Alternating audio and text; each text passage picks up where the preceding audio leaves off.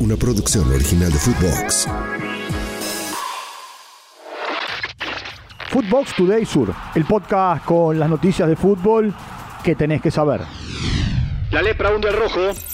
News le ganó a Independiente 2 a 0 en condición de visitante con goles de Cristian Ferreira y Edgar Elizalde en contra de su propio arco. En la próxima jornada, News recibirá a Atlético Tucumán, mientras que Independiente visitará a Central Córdoba en Santiago del Estero. El equipo de Ricardo Zielinski fue despedido con silbidos. Tiempo de escuchar a la figura del partido. Esto dijo Cristian Ferreira. Sí, eh, bueno, la verdad que desde el primer minuto sabíamos lo que teníamos que hacer, que era intentar jugar. Por el momento no se pudo, pero bueno, por suerte pudimos convertir y nos sirvió para el equipo. Nada, absolutamente nada, simplemente seguir intentando y creer en nosotros. Triunfo canalla. Rosario Central le ganó 2 a 0 a Central Córdoba de Santiago del Estero con goles de Fabricio Oviedo e Ignacio Malcorra. El equipo de Miguel Russo ya se encuentra en zona de Copa Sudamericana. Tiempo de escuchar a Nacho Malcorra. La verdad que contento porque queríamos ganar, teníamos mucha bronca, veníamos bien eh, y bueno, no habíamos podido ganar este último, los partidos anteriores y la verdad tenemos un grupo bárbaro y, y lo estábamos sintiendo, viste, a nosotros nos pone mal, pero bueno, gracias a Dios hoy pudimos ganar, seguimos peleando ahí arriba, así que estamos contentos. Por su parte, Atlético Tucumán eh, venció 2 a 0 a Gimnasia Esgrima La Plata con goles de Marcelo Estigarribia y Guillermo Enrique en contra de su propio arco. Segundo triunfo consecutivo desde la llegada de la dupla Orsi Gómez para el decano. Derrota en Guayaquil. Barcelona le ganó a Estudiantes 2 a 1. Fidel Martínez y Janer Corozo marcaron para los ecuatorianos. Leonardo Godoy anotó para los platenses. En otros resultados de los playoffs de la Copa Sudamericana, Colo Colo le ganó a América de Minas Gerais 2 a 1. Doblete de Leonardo Gil para el cacique Ale. Anotó para los brasileños. Y Corinthians, con un gol de Felipe Augusto, le ganó a Universitario en Sao Paulo 1 a 0. Las revanchas se jugarán el próximo martes. La emoción de Enzo Fernández. El mediocampista de Chelsea detalló cómo se enteró que iba a ser parte de la lista definitiva del Mundial de Qatar. Contó su emoción y confesó que lloró al enterarse de la noticia. Lo escuchamos. El momento que, que- que me, que me avisan, eh, estaba en, en casa eh, por dormir la siesta.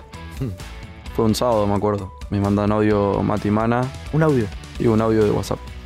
Sí. Y nada, cuando lo escucho, obviamente me, me emocioné, me emocioné mucho.